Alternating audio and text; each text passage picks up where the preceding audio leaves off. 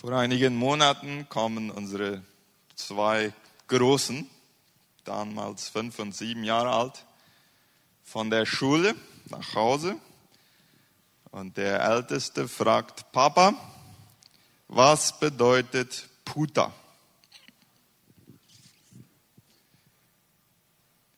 Ich würde dann gern mal in mein Gehirn reingeschaut haben, weil das arbeitete sehr schnell. Ich versuchte irgendwie eine äh, Antwort zu finden, mit der ich mich nicht schlecht fühlen bräuchte und die aber auch der Wahrheit entspricht. Und äh, ich sagte dann, das ist nicht ein gutes Wort. Äh, das ist eine Frau, die mit vielen Männern schläft. Und was ist daran schlecht, fragen sie. Das ist eigentlich eine gute Frage, nicht wahr? Das war irgendwie noch nicht überzeugend genug. Ich glaube, ich wäre in dem Alter schon zufrieden gewesen mit der Antwort. Aber heutzutage, die Generation, die aufwächst. Und dann äh, erinnerte ich mich daran, was ich selber mal von hier gepredigt habe, dass ich grundsätzlich davon überzeugt bin, dass heute die Eltern Klartext mit ihren Kindern sprechen müssen. Auch wenn es um Sexualität geht und auch wenn wir uns dabei nicht ganz wohlfühlen. Ja, und dann sagte ich zu ihm, das ist eine, ja, und die schlafen nicht nur zusammen, die ziehen sich aus und kuscheln sich aneinander. Das würde ich gern mal sehen wollen, sagte der Zweite.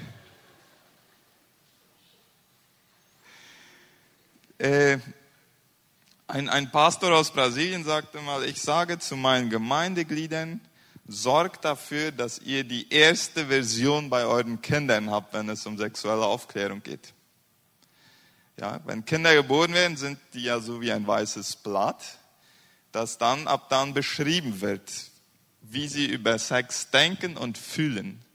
Und die Eltern haben das Privileg, die Ersten zu sein, die darauf schreiben. Aber wenn die Eltern es nicht tun, wer schreibt dann darauf? Der Vater im Buch von Sprüche, Sprüche Kapitel 1 bis 9 sind Worte eines Vaters an seinen Sohn. Und der nimmt verschiedene Themen. Ja. Vorigen Sonntag hatten wir eins dieser Themen, Arbeiten und Faul sein und so weiter und was weise, was Tor ist. Und äh, ein Thema und vielleicht das häufigste Thema ist die Sexualität. Fünfmal. Es gibt fünf Texte, fünf Abschnitte in diesen neun Kapiteln, wo der Vater mit seinem Sohn darüber spricht. der, äh, unser der gewesene Pastor vom spanischen Gottesdienst, Miguel Kahn, der ist jetzt in Guatemala an einem Studium und der macht seine Masterarbeit zum Thema Aufklärung, sexuelle Aufklärung und hat dafür eine, eine Umfrage gemacht bei unseren Jugendlichen. Und die ist noch ganz warm, die, die ist diese Woche gemacht worden. Und der hat mir die Resultate zugeschickt.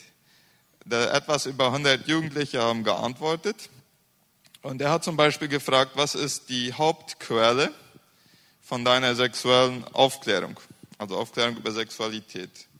Und dann haben 28 Prozent gesagt die Familie, 27 die Schule und 23 haben gesagt die sozialen Netzwerke.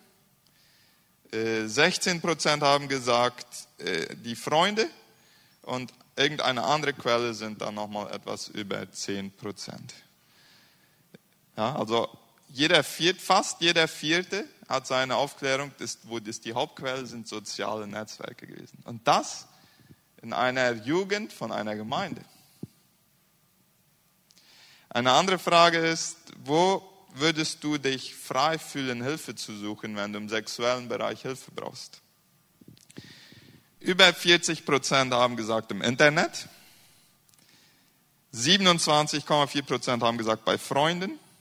17,9 Prozent bei der Familie und nur 10,4 Prozent bei der Gemeinde.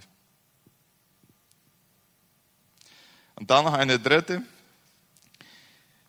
Glaubst du, dass eine aktualisierte sexuelle äh, Bildung in der Gemeinde, die helfen könnte, bessere Entscheidungen zu treffen im Bereich der Sexualität?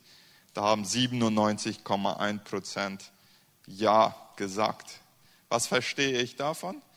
Äh, wir haben noch viel zu lernen, auch wie wir in der Gemeinde darüber sprechen.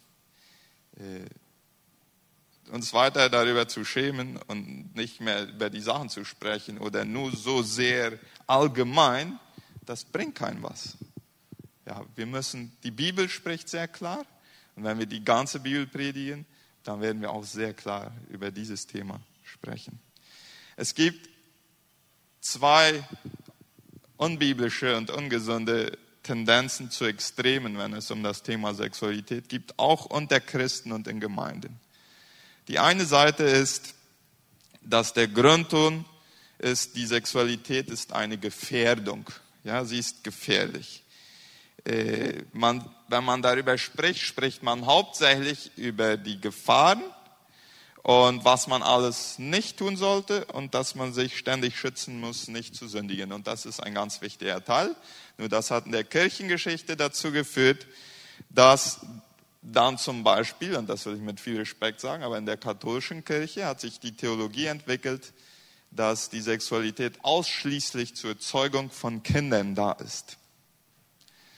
Und dann zum Beispiel auch das Zölibat von Priestern, ja, die dürfen nicht heiraten. Deswegen bin ich evangelischer Pastor geworden und nicht katholischer Priester.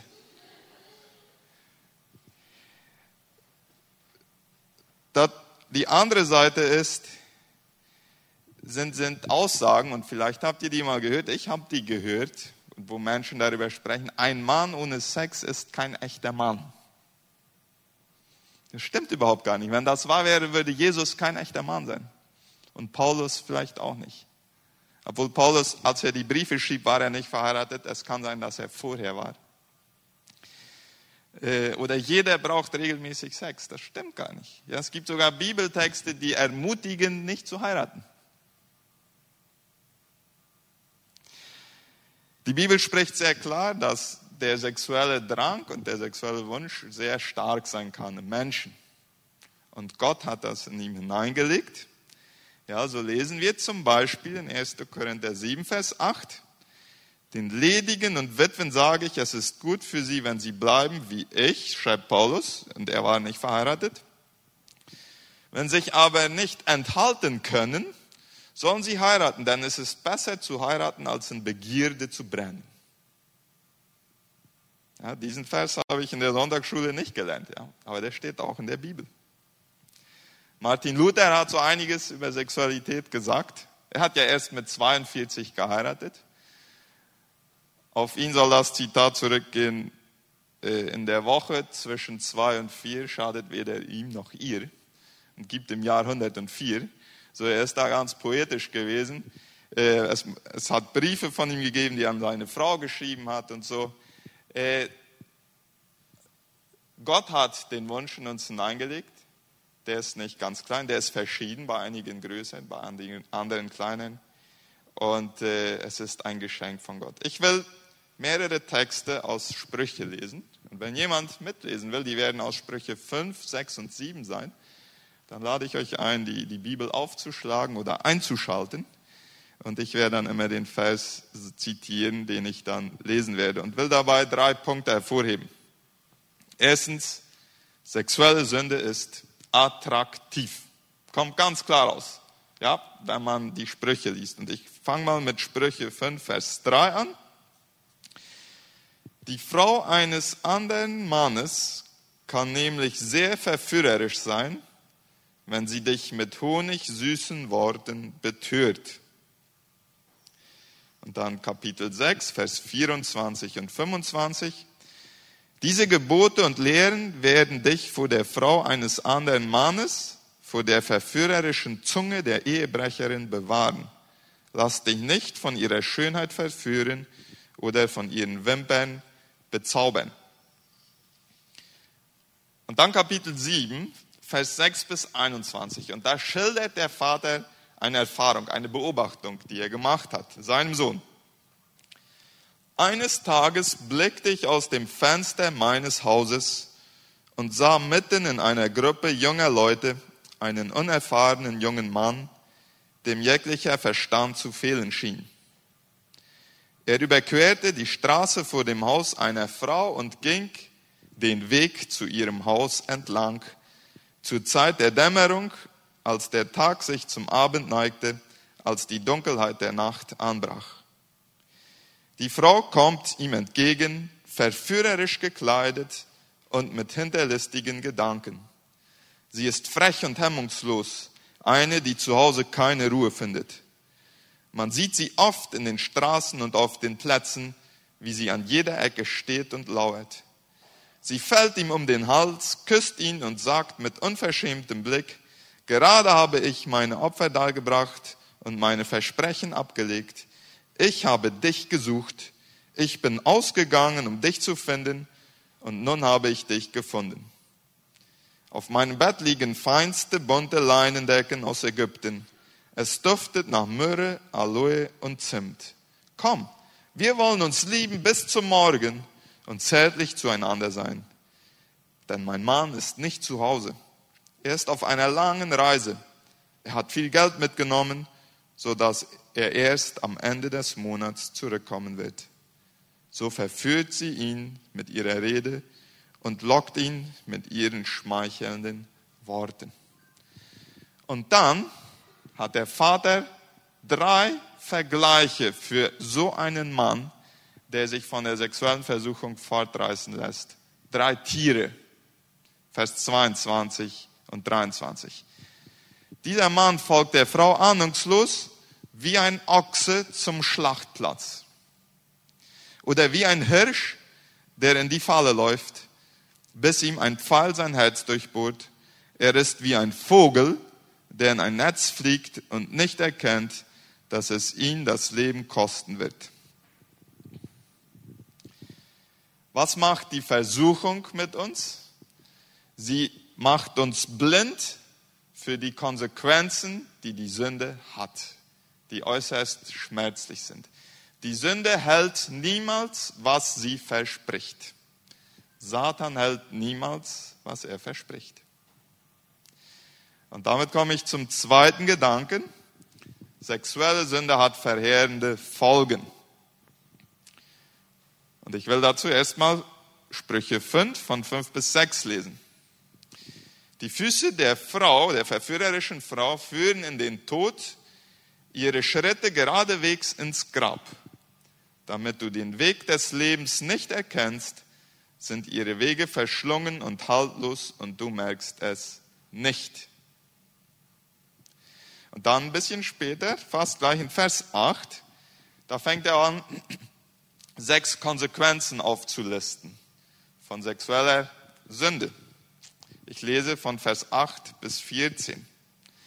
Halte dich fern von ihr und geh nicht einmal in die Nähe ihrer Haustür. Wenn du es doch tust, wirst du deine Ehre verlieren. Ja, hier gibt es verschiedene Übersetzungen. Aber der Gedanke von Ehre verlieren, der kommt in Vers 14 noch einmal vor. Also wer sexuelle Sünde begeht und irgendwann kommt die Wahrheit ans Licht, ja, da, da, da gibt es so einen Fleck äh, in der Geschichte der Person. Zweitens, und grausame Menschen werden dein Leben zugrunde richten. Man macht sich Feinde. Fremde Menschen werden deinen Besitz, das ist drittens, an sich reißen und ein anderer wird sich an den Früchten deiner Arbeit freuen. Es gibt finanziellen Schaden. Viertens, später, wenn es mit deinem Leben zu Ende geht und dein Körper geschwächt ist, wirst du stöhnen. Ja, Krankheit. Unter anderem die, die durch sexuelle Beziehungen übertragen werden. Und sagen, wie konnte ich nur die Selbstbeherrschung verlieren Warum habe ich mich nicht ermahnen lassen? Dieses, dieses Gefühl, wie konnte ich nur so blöd sein und diese, diese Fehler machen und mir selbst so viel Schaden zu führen? Ja, ein Gefühl der Reue. Warum habe ich nicht auf meine Lehrer gehört? Warum bin ich nicht dem Rat derer gefolgt, die mich unterwiesen haben? Fast wäre ich vollständig ins Unglück geraten und das vor der Gemeinde und dem ganzen Volk. Und dann ist ein bisschen weiter unten in Vers 22 noch eine sechste Konsequenz. Ein gottloser Mensch ist in seinen Sünden gefangen. Sie sind wie Stricke, die ihn festhalten. Das ist Suchtverhalten. Ja, sexuelle Sünden haben ein sehr großes Suchtpotenzial. Darunter kommt auch Pornografie.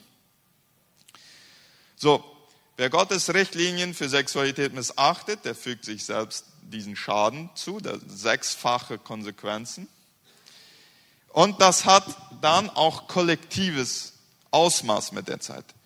Dieser Satz, das ist ja zwischen mir und der Person, mit der ich ins Bett steige und die anderen haben nichts damit zu tun, der stimmt schlicht und einfach nicht. Ja? Es gibt eine sehr interessante Studie von einem Anthropologen, der ist schon lange tot, der, hat in den, der ist, glaube ich, 1934 gestorben, ein Unwin, Joseph Unwin. Der hat in, in, in ganz großen Universitäten, Cambridge und Oxford und so unterrichtet in den USA. Der hat 88 Zivilisationen untersucht, die durch die Menschheitsgeschichte existierten und hat bei allen einen ähnlichen Zyklus festgestellt. Ja, am Beginn der Zivilisation gab es ganz strikte äh, Richtlinien über das sexuelle Leben. Und mit der Zeit wurden die liberaler und liberaler und liberaler. Und jede dieser 88 Zivilisationen, ganz ohne Ausnahme, wo, wo, wo sich die, die Grenzen verwischten und jeder das tun konnte, was er wollte, war mit der Zeit dem Verschwinden nahe. Und das erklärt zum Teil, warum große Reiche, die stark waren in der Geschichte, Heute, wir finden nichts mehr von ihnen. Ja? Kollektives Ausmaß. Wie jemand mit seiner Sexualität aus, umgeht, hat Auswirkungen auf die Gesellschaft. Ja, zum Beispiel, ein AIDS-Patient in Paraguay hat die Möglichkeit, vom Staat seine Medikamente bezahlen zu lassen. Die sind nicht billig, das kostet jeden Monat mehrere Millionen Guaranis. Ich bin dafür, dass das gemacht wird, denn die Leute leiden. Aber wer bezahlt die Medikamente? Die bezahlen du und ich mit unseren Steuern. Und als die Leute von einem Bett ins andere sprangen, haben die uns nicht gefragt, ob wir eines Tages für sie würden äh, die Medikamente bezahlen. Wie viele Omas gibt es, die sich um ihre Enkel kümmern müssen, nur einfach, weil das Teenager-Mädchen nicht fähig ist, sich um das Kind zu kümmern? Und das Mädchen hat mit ihrem Freund zusammen, aber die Oma nicht gefragt, dürfen wir heute Sex haben? Und wenn das ein Kind gibt, willst du dich darum kümmern? Ja. Das ist nicht nur eine Sache zwischen mir und der Frau mit der oder der Person, mit der ich ins Bett gehe. Das hat kollektive Auswirkungen. Und deswegen ist es gerechtfertigt, wenn es kollektive Regeln gibt. Sex ist wie ein Feuer. Wenn es innerhalb gesunder Grenzen brennt, ist es sehr nützlich. Wenn es über seine Grenzen hinausgeht, dann wird es zerstörerisch. Seit den 60er Jahren gibt es diese sexuelle Revolution, die darauf zielt, die christlich traditionellen Begrenzungen, wenn ich das mal so sagen kann, zu verwischen und die Gesellschaft zu ermutigen, dass jeder das tun kann, mit wem er will, wann er will und wo er will. Aber der Gedanke, dass grenzenloser Sex, äh, grenzenlose Freiheit in der Sexualität ist eine völlige Utopie. Denn das hat dazu geführt, dass es heute Tausende und vielleicht sogar Millionen von Sexsklaven gibt. Was die vermeintliche Freiheit für eine Gruppe ist, das ist Sklaverei für die andere Gruppe und viele Familien, die komplett zerrüttet und kaputt sind. Damit all dies nicht passiert, hat Gott klare Grenzen gesetzt. Ein Mann, eine Frau, bis dass der Tod sie scheidet. So einfach. Ganz klar. Ganz klar in der Bibel. Keine Frage. Und weil das so klar ist, wir, wir, wir ringen in der Gemeinde auch immer wieder mit dem Thema von Wiederheirat. Und äh, das ist, wisst ihr was, wenn es eine Sache gibt, die mir schlecht geht in meinem Posten, dann ist es zu geschiedenen Personen gehen und sagen, die Bibel sagt, dass du nicht nochmal heiraten kannst. Das geht mir sehr schlecht. Ich mache das trotzdem, weil es einfach nicht drumherum geht. Die Bibel ist klipp und klar. Leute sagen uns, wir sind quadratisch, wir sind lieblos. Und wir nehmen das auf uns. Aber wenn Gott die Grenzen festgelegt hat, eines Tages werde ich oben Rechenschaft ablegen, was ich den Leuten gesagt habe von seinem Wort her. Und der dritte Gedanke. Sex ist ein Geschenk für die Ehe. Ich will Sprüche 5 von 15 bis 19 lesen. Trink Wasser aus deinem eigenen Brunnen. Liebe nur deine eigene Ehefrau. Warum solltest du das Wasser deiner Quelle nach außen vergießen und dich mit anderen Frauen einladen, einlassen? Ja, und was dies Bild bedeutet, das kann dann jeder sich vorstellen. Ja? Also Wasser deiner Quelle nach draußen vergießen, das brauche ich nicht ausführen hier. Du solltest es für dich behalten und es nicht mit Fremden teilen. Deine Frau soll gesegnet sein. Freue dich an ihr, die du geheiratet hast, als du jung warst. Sie ist wie eine liebliche, und hier sind Ideen für die Männer, wenn wir es romantisch werden wollen. Sie ist wie eine liebliche Gazelle und wie ein anmutiges Reh. Bis da die Ideen. Ja? Das war damals wahrscheinlich romantisch. Ich würde das heute nicht versuchen. Und dann steht da weiter, ihre Brüste sollen dich alle Zeit berauschen, ihre Liebe soll dich stets in Bahn ziehen. Ja, der Text ganz klar. Ja? Sexualität ist nicht nur dafür da, um die Menschheit zu erhalten, sondern auch um sie zu genießen und um Vergnügen zu haben. Und der Rahmen dafür ist die Ehe zwischen einem Mann und einer Frau. Der liebe Gott ist kein Spielverderber. Er hat sich das Spiel ausgedacht. Ja? Manchmal sprechen wir so über Gott, als äh, ob er nur uns die Freude nehmen will. Äh, es ist nicht Satan, der sich den Sex und das Vergnügen ausgedacht hat. Es gibt eine Zeitschrift, das Weiße Kreuz. Ja, und davon sind auch schon Leute. Vor einigen Jahren war Dr. Ute Buth hier. Die hat Vorträge gebracht. Einige erinnern sich vielleicht. Spezialisten äh, über Sexualität. Eine sehr gute Zeitschrift. Ich glaube, im Internet auch zugänglich. Und äh, die Leute sagen uns, dass die Humanwissenschaft äh, inzwischen gezeigt hat, dass sexuelle Aktivitäten im menschlichen Körper hormonelle Prozesse in Gang setzen, die für das Entstehen von Bindungen verantwortlich sind. Das bedeutet, je intimer man zusammengekommen ist, umso mehr schmerzt es auch, wenn ein Bruch da ist. Dauerhafte sexuelle Erfüllung braucht den Zusammenhang mit einer vertrauensvollen Beziehung. Und wisst ihr was? Wir sind ja seit den 60er Jahren in dieser sexuellen Revolution. Das ist in Wirklichkeit nichts Neues. Das hat es schon immer wieder mal in der Menschheitsgeschichte gegeben. Aber es hat nur ein Modell gegeben, das sich wirklich immer wieder bewährt hat. Und das ist die Sexualität nach dem Design Gottes. Und es gibt interessante neue Tendenzen, neuere Tendenzen. Wir hören ja immer aus Europa und äh, USA und so, wie die Familie verfällt und, und, und so viel Unmoral. Das Weiße Kreuz bringt Statistiken über Deutschland.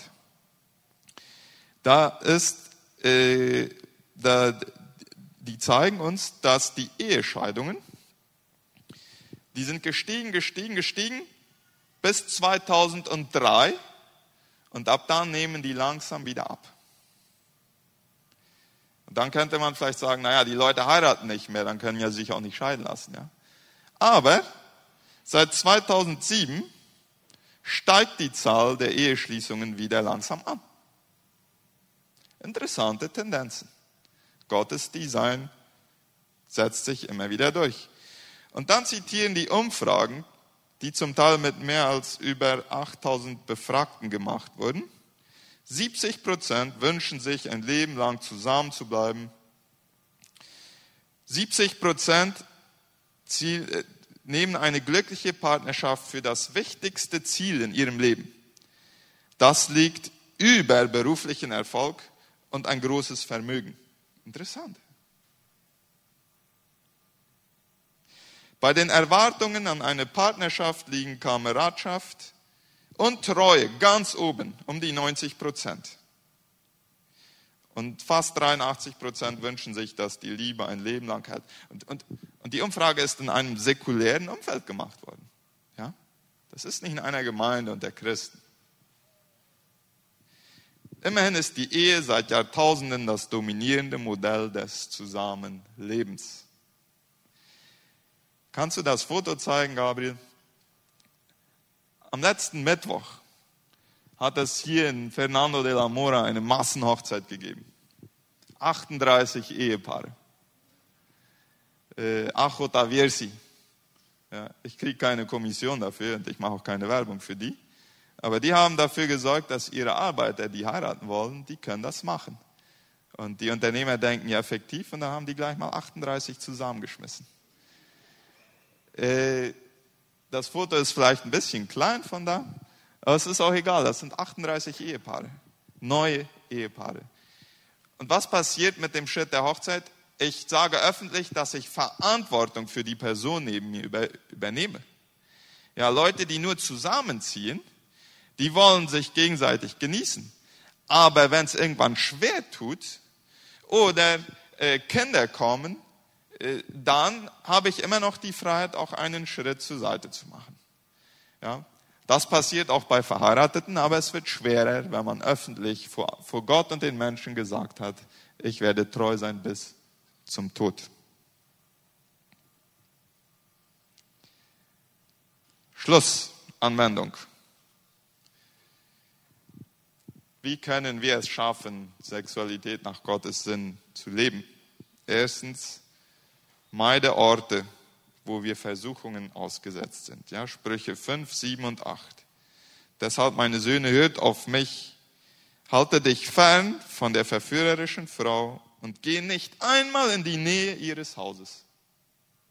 Fernhalten, das bedeutet Planung, das bedeutet Entscheidungen treffen im Vorfeld, nicht wenn mein Motor erst ganz heiß ist. Zweitens, Sortiere gut, was du dir anschaust. Matthäus 6, Vers 22. Das Auge ist das Licht des Leibes. Wenn dein Auge lauter ist, so wird dein ganzer Leib Licht sein. Ja? Die Augen sind das Fenster in unsere Seele.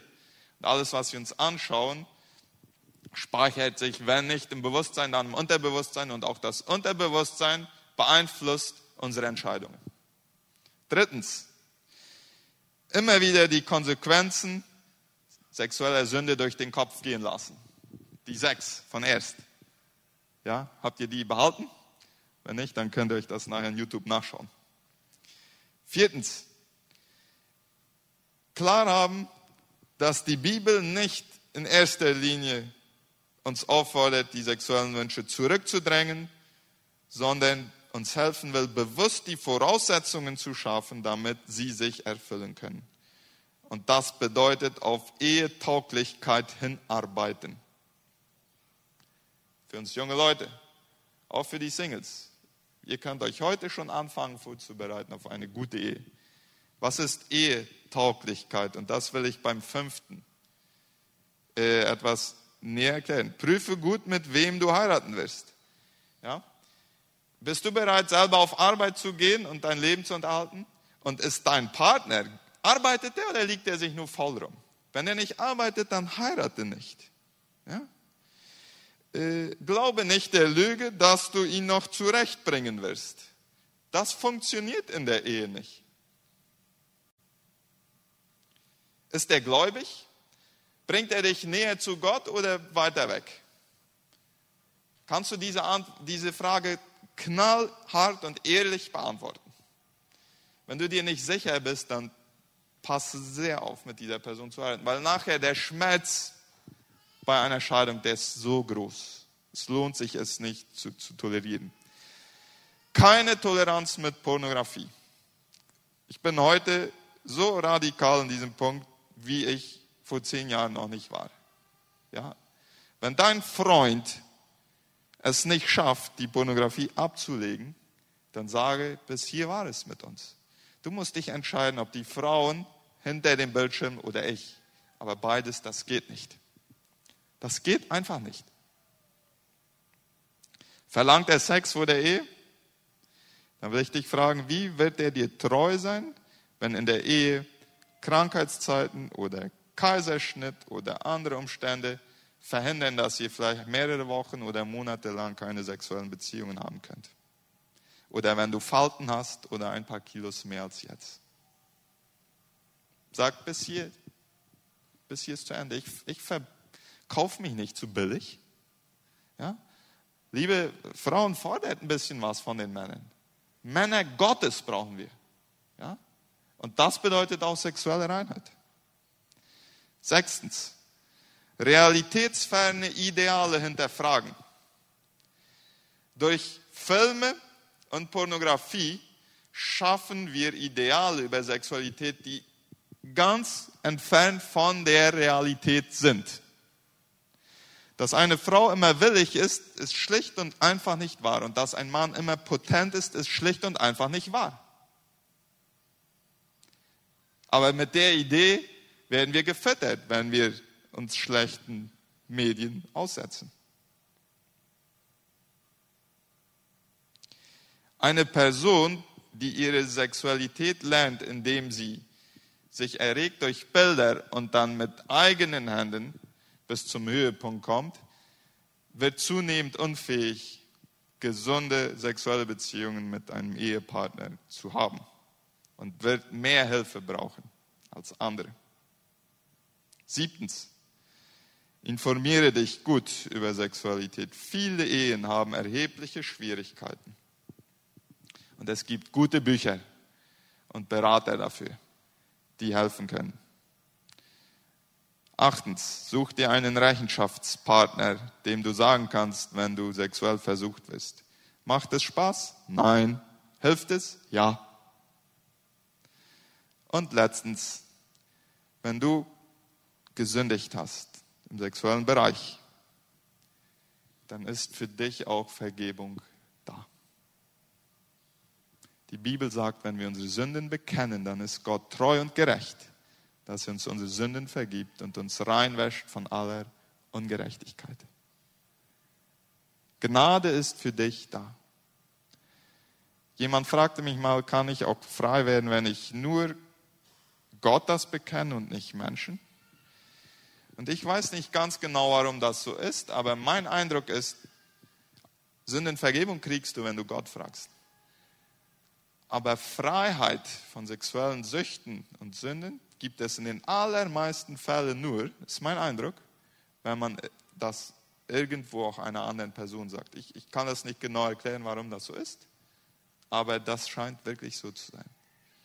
So, lass dich von Gottes Gnade erreichen, kämpfe nicht allein deine Kämpfe und zusammen können wir gesunde Ehen und Familien Farmen.